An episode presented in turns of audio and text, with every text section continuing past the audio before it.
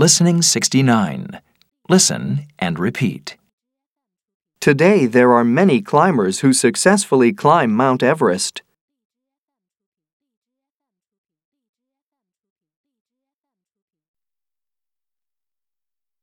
They come to see Mount Everest, which is the highest mountain in the world.